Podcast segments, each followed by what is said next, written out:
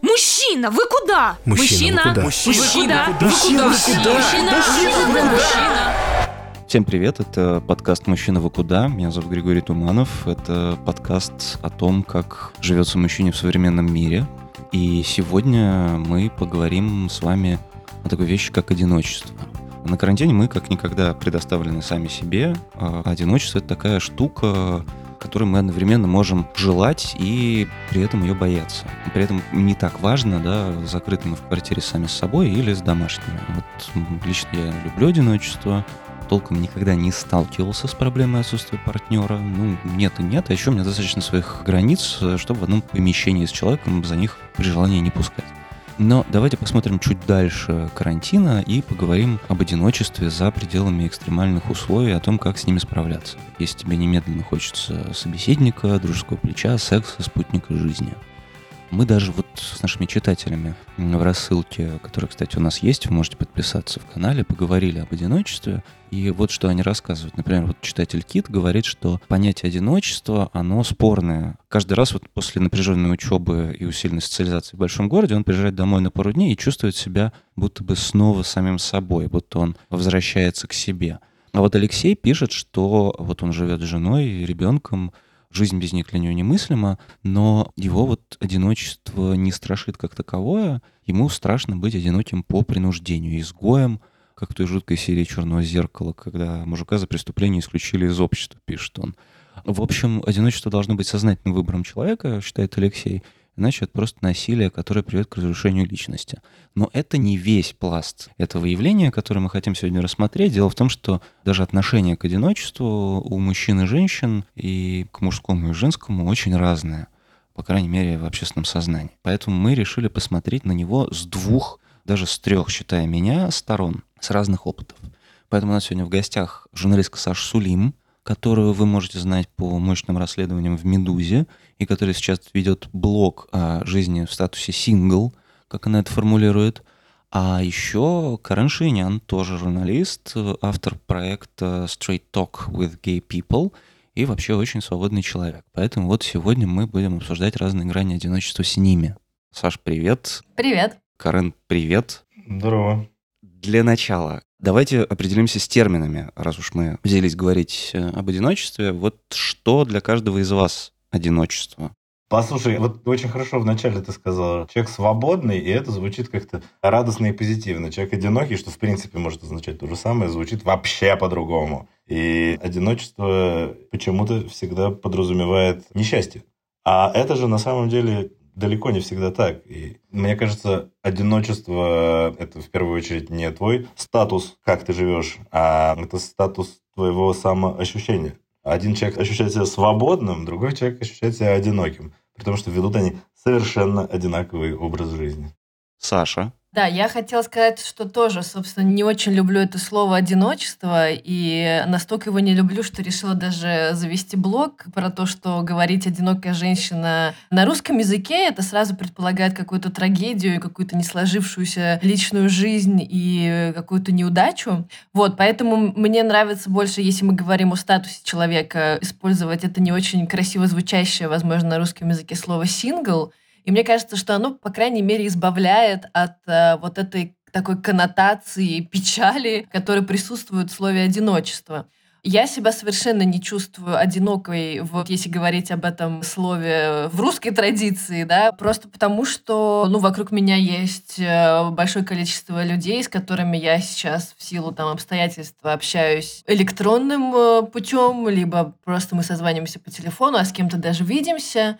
Поэтому, ну да, Продолжая, собственно, то, о чем ты говоришь, почему вообще ты взяла такую тему, почему ты взяла на себя такую миссию, потому что хочется вообще понять, откуда это такое количество стереотипов вокруг женского, окей, ну, назовем это для простоты одиночества, ну, потому что сразу всплывают слова, да, там, брошенка, сидит в девках, там, не знаю, неудавшаяся личная жизнь и так далее. Вот будто бы женщине немедленно надо кого-то найти. Что за крестовый поход такой против этого? Скажем так, миссия это звучит слишком, э, наверное, пафосно. Просто я столкнулась с этим э, сама, потому что я довольно долго не состою в таких длительных, постоянных отношениях. И все это время, ну, то есть там несколько лет, я сталкиваюсь с большим количеством неудобных и неприятных для меня вопросов по типу ну, когда ты уже нас порадуешь и пригласишь на свою свадьбу, или там, а ты почему не замужем? И плюс ко всему у меня очень много подружек, которые, мне кажутся, прекрасными, замечательными, красивыми, успешными девушками, которые одни, ну, в смысле того, что они не состоят в длительных, опять же, отношениях. Я постоянно повторяю эту формулировку, потому что это важно, на мой взгляд, именно она. И я понимаю, что они тоже сталкиваются с этими всеми вопросами, и мне обидно и за себя, и за них. И мне кажется, что если мы поднимем эту тему, ну, собственно, моя тема и моя цель — это сделать так, в первую очередь для себя, а уже если получится это еще для кого-то, то это просто мега-супер класс, чтобы люди жили вне зависимости от своего статуса счастливую полноценную жизнь, они откладывали некую свою, ту самую счастливую, полноценную жизнь, но потом, на тот момент, когда они кого-то встретят. Прости, тут проблема не столько в окружающих людях, которые их стигматизируют, сколько в том, что для них полноценная счастливая жизнь невозможна в этом статусе для огромного большинства. И то, что ты делаешь, э, мне кажется, это ты скорее сдвигаешь внутреннее ощущение людей, что типа it's okay to be single. Да, ну тем лучше как бы, потому что, мне кажется, еще есть такой стереотип, навязанный всякими романтическими там фильмами и вообще поп-культурой нашей, что так или иначе мы все когда-нибудь встретим нашу там вторую половинку, нашего там романтического героя или романтическую героиню, и вот-вот они ждут нас за углом, и так в этой иллюзии живет очень много людей, они проживают свою жизнь в этом ожидании. Ну, я вот сейчас, например, очень часто, э, когда общаюсь с людьми на эту тему, говорю, окей, а давайте представим, что мы там никогда не встретим ту самую вторую половинку. И что тогда? Нам плохо жить, что ли? Ну нет, надо все равно наслаждаться каждым мгновением и не откладывать те самые пресловутые свои э, мечты и какие-то любимые вещи, которые мы хотим делать. Вообще занятно, да, что, мне кажется, мы пришли тут к промежуточному выводу, что мужское и женское одиночество в общественном мнении немножко различается, да, потому что аналога принца на белом коне, кажется, для парней, неважно, какова их ориентация, при этом его не существует. Нет, есть, конечно, прекрасная дама. Откуда взялся рыцарь на белом коне? Вообще, вся вот это вот, вот это все зло, на мой взгляд, оно происходит из вот этой иудохристианской традиции, и особенно из средневекового, ну, позднесредневекового романтизма. А когда у тебя принц на белом коне, а она э, у него в медальоне на груди, а так, в принципе, где-то там недоступная и девственная сидит и ждет его. Я когда начал делать свой проект и много про это думать, читать, разговаривать с разными людьми, я поразился тому, как много у нас зашито вот этого, вот этой дребедени всей, мягко выражаясь. Вот эта вот идея второй половинки, одной там с детства и на всю жизнь, это, ну, как бы не отвечает ничему уже в современном мире, и даже самый из нас э, консервативно, гетеронормативно, э, нуклеарно-семейный Гриша Туманов женат за свою короткую жизнь уже дважды. Это серийная моногамия. Это не то, что имелось в виду в идеалах романтизма. Уже не говоря обо мне, который исповедует такую глубокую полиаморию и считает, что это совершенно нормально любить нескольких людей и одновременно, и последовательно, и так далее. Ну, кстати, мне кажется, что вот мужское одиночество больше все равно ассоциируется со свободой, потому что все обычно говорят что-то в духе «Ну, «можешь погулять», вот это вот «погулять», еще так называется, это полиамория мужская, да? Я просто помню, как меня дико удивила фраза отца, собственно говоря, когда он познакомился с Женей, и там спустя какое-то время я сказал, что ну вот вроде как, по-моему, все идет к браку. Он сказал, что не-не, дама, безусловно, конечно, отличная и так далее, но, может быть, тебе бы еще погулять. Я так жалею, что ты, значит, э, не успеешь еще куда-то, значит, сходить, ну, потому что вообще-то это нужно сделать там до 30. А я так удивился, потому что мне совершенно не хотелось. Мне либо с собой было замечательно, либо с каким-то конкретным человеком. Вот как-то вот незнакомцы вот просто ради набивания статистики не интересовали. Но такое ощущение, что это от мужчины как бы в России или там где-нибудь еще, это, в принципе, такое ожидаемо, что много партнеров сменил, молодец. Ну да, и самое главное, что мне кажется, что вот два выражения, два словосочетания, одинокая женщина и одинокий мужчина, они несут совершенно разные настроение. Одинокая женщина — это слезы, печаль и какая-то такая вот не сложившаяся судьба. А одинокий мужчина — это очень даже э, привлекательно звучит и практически как предложение. Такой шелестит плащом. Да-да-да, ну то есть, хотя, возможно, я уверена, что это, возможно, тоже какие-то клише, но в общепринятом таком общем сознании, наверное, все-таки это скорее вот отзывается э, именно так. Угу.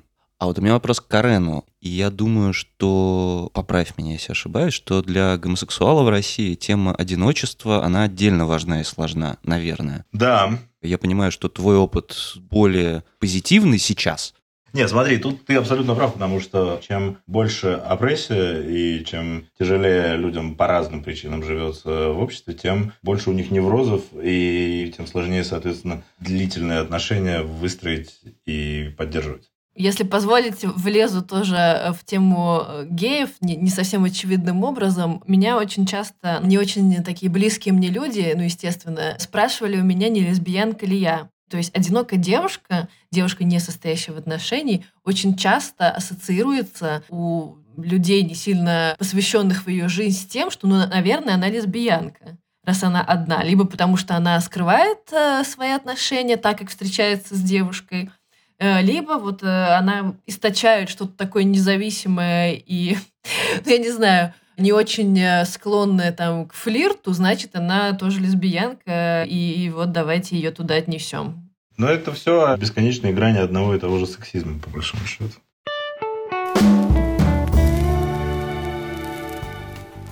Какие у вас у каждого ритуалы наедине с собой? Вот что вы можете делать только когда вы предоставлены самим себе?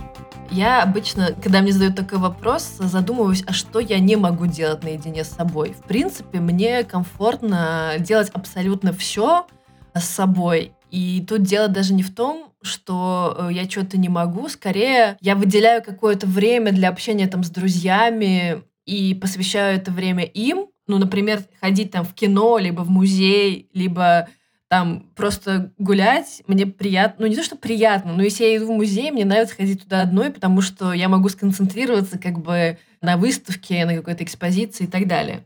Вот, либо там смотреть э, кино, то же самое, не очень люблю обсуждать увиденное, особенно в процессе.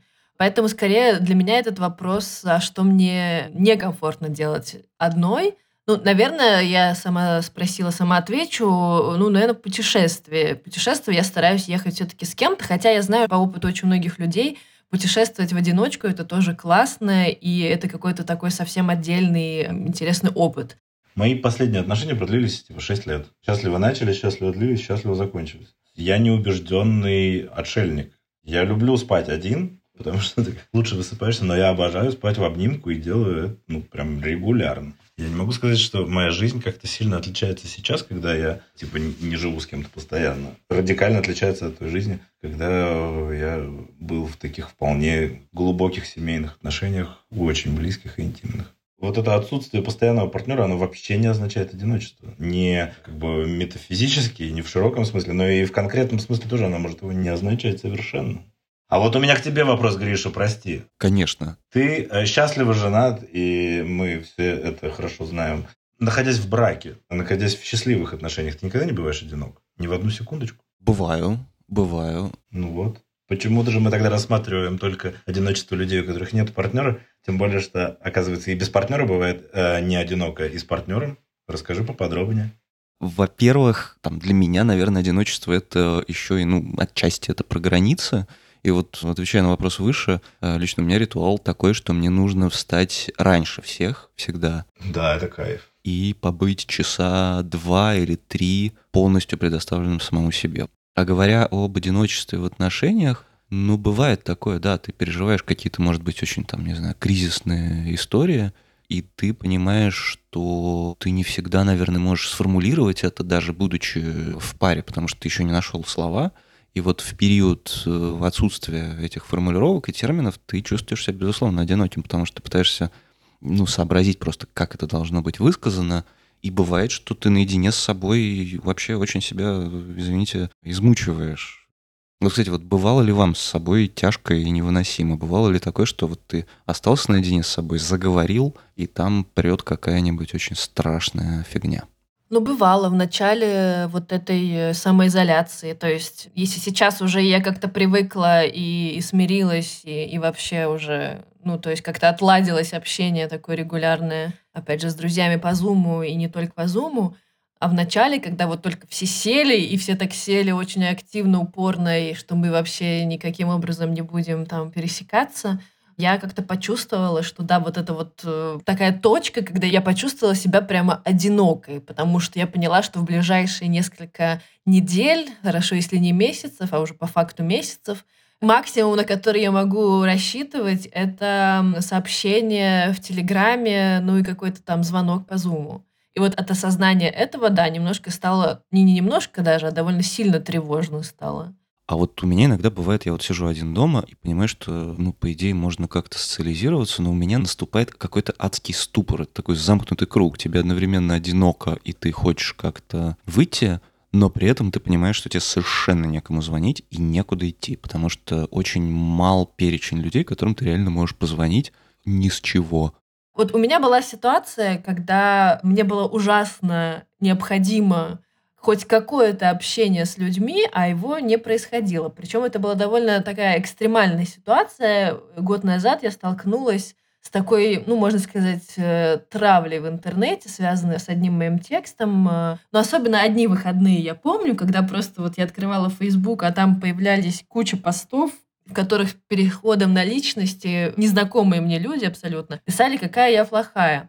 И в эти выходные я была абсолютно одна. Мне никто из моих знакомых, друзей, подружек не написал и не позвонил. И когда там на следующий день, в понедельник условно, я сказала, почему же вы мне не позвонили, а они мне ответили, да, мы наоборот не хотели тебя тревожить и напоминать тебе об этом. Мы думали, что ты вот как-то, чтобы там лишний раз об этом с тобой не говорить.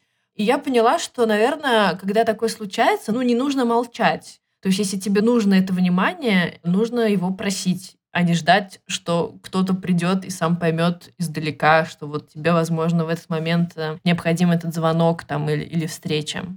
Ну, вообще, конечно, звучит как стрёмная отмазка со стороны друзей. Да-да-да. Потому что, ну, я понимаю, когда в японской культуре такие вещи, понятное дело, все на одном культурном коде, и понятно, там, если человек пережил какое-то унижение, напомнить ему об этом своим сочувствием, это оскорбить его. Угу. Но, блин, мы-то все живем в русской традиции, где принято делиться, жаловаться, жалеть и вот это все. И если мне не перезвонили друзья, то я понимаю, это не из деликатности, а просто потому, что им было в этот момент положить не до меня и так далее. Ну да, но либо они не поняли, что это тот момент, когда ну, они были очень нужны. И, естественно, это очень обидно. И именно поэтому тогда я себя чувствовала офигеть как э, одиноко.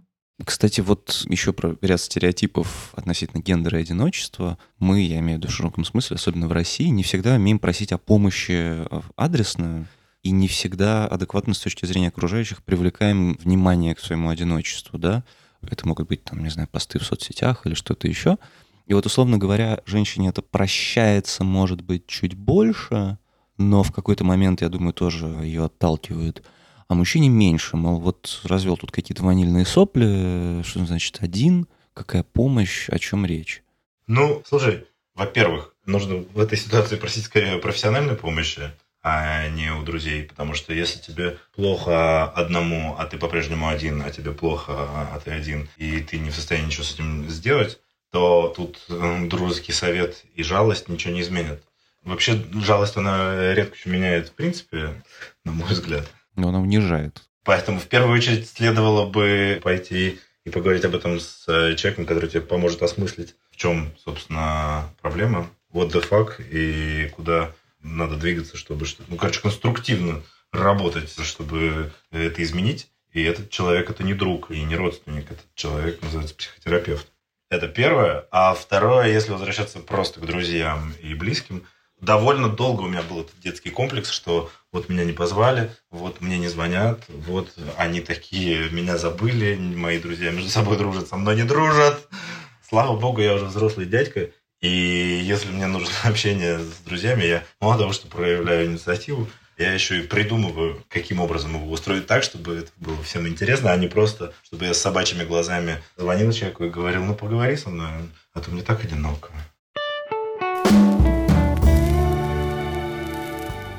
Я подумал о том, что мы обсуждаем, и о том, откуда могут расти стереотипы о том, что мы все должны быть со второй половинкой, особенно в России. Мне кажется, это очень сильно связано с бытом и с проблемой выживаемости в России, когда ты один. Потому что, грубо говоря, когда у тебя два человека, то там один отвечает за быт, условно, второй за деньги. Или вы вместе зарабатываете деньги. Да, тут единственный вопрос, Гриш, почему вдвоем тогда, а не в четвером и не в шестером, было бы выживать еще легче? Нет, конечно, эта традиция связана в первую очередь не с потребностью выживать. Есть гораздо более прочная модель выживания, а именно с тем, что так принято, и эти коды, они прописаны в нашей культуре из тех времен, когда э, женщина в 19 лет считалась старой девой, потому что все подружки вышли замуж в 16. А мужик, как бы, если он не женился, то он совсем уж конченый человек, потому что все достойные люди, разумеется, женятся. А я бы еще добавила, что, ну, мне кажется, что вот эта парацентричность, она свойственна не только России, но и в Западной Европе, и в Америке.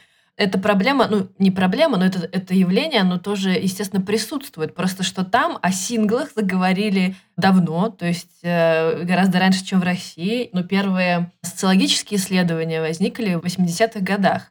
И тогда действительно социологи всерьез рассматривали, что вот появилась новая некая социальная группа. Это людей, не состоящих в браке, в отношениях. Более того, что эта группа, она очень активна.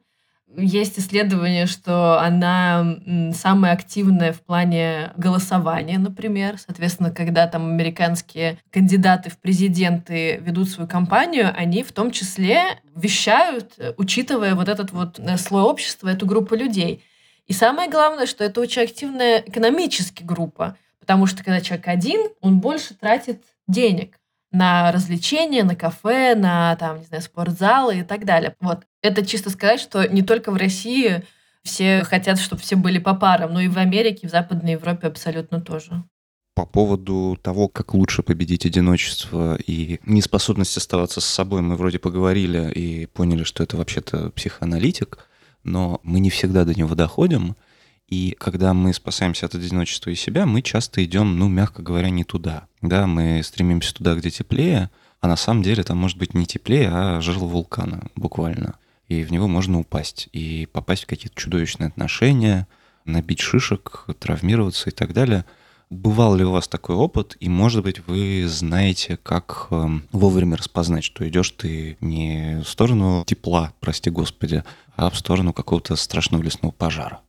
Ну, сейчас это разные вещи. Одно дело – это бесконечно повторяющиеся одни и те же грабли в отношениях, когда ты там впадаешь и находишь людей, которые одинаково тебя мочат или что-нибудь другое. А другое дело, когда ты с перепугу, в смысле наоборот, а после расставания рванул по барам и неожиданно через полгода обратил внимание, что в принципе не выходил пока что из этих баров, а еще там присоединились наркотики к этому ко всему и так далее.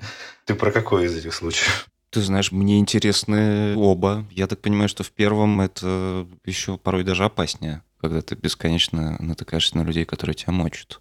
Ну да, тут сложнее всего это заметить. Некоторые люди в упор этого не видят, что у них каждые следующие отношения повторяют какие-то травмы предыдущих. Слушай, ну тут нету никакого ответа, кроме того, что человек должен в какой-то момент заметить, э, если у него есть мозги, и попытаться проанализировать и понять, почему он это делает.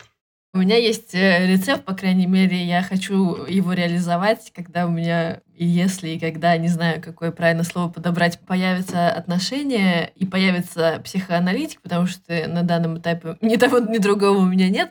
Но э, я понимаю, что я, например, вряд ли справлюсь без психоаналитика, потому что у меня как раз-таки опыт именно такой, что я как бы как в той серии «Секс в большом городе», я выбираю не тех мужчин. Ну, то есть у меня постоянно повторялся один и тот же паттерн э, людей, которые меня привлекали, и потом я натыкалась на одни и те же грабли, действительно, хотя люди вроде бы были разные.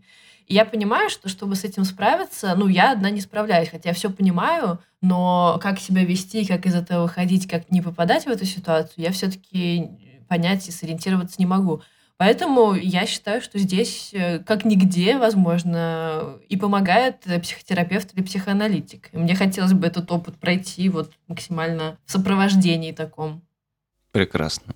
Друзья, это был очень-очень содержательный и классный разговор. Был ужасно рад вас всех слышать, но я, прежде чем мы закончим, хочу рассказать, что у нас есть такая традиция в подкасте. Обычно мы заканчиваем его какой-то песней, которая как-то может соответствует настроению, теме, и подгружаем ее в наш плейлист. И я бы хотел эту традицию поломать, и, возможно, вы бы могли предложить каждый песню от себя. Спеть. Нет, не спеть, нет, ну, можно спеть, Карен, это бонус треком было бы прекрасно, да.